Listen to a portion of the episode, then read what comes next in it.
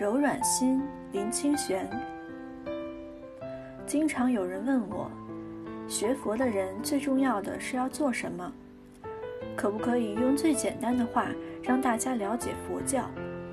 其实，这个问题佛陀在很早以前就已经说过。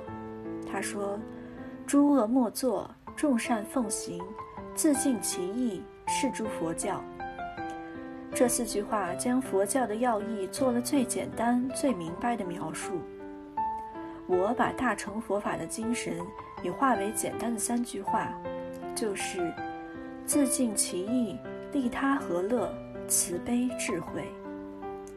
我的答案并没有脱离佛陀的原意，只更强调佛教入世精神。在这三句话中，最重要的慈悲和智慧。也就是佛经常常讲的般若和菩提，因为只有真正慈悲的人，才可以众善奉行，利他和乐；也只有真正智慧的人，才可以诸恶莫作，自尽其意。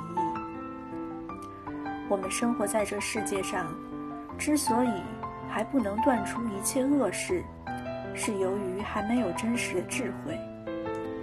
我们之所以还没彻底实现一切善行，是由于还没有得到真实的慈悲。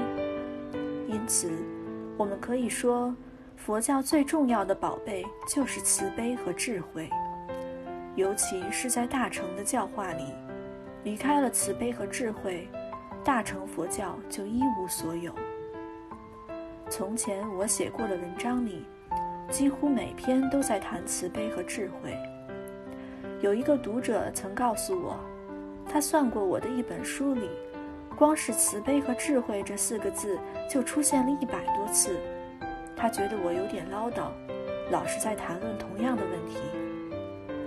我告诉他，这不是唠叨，这叫做“老婆心切”。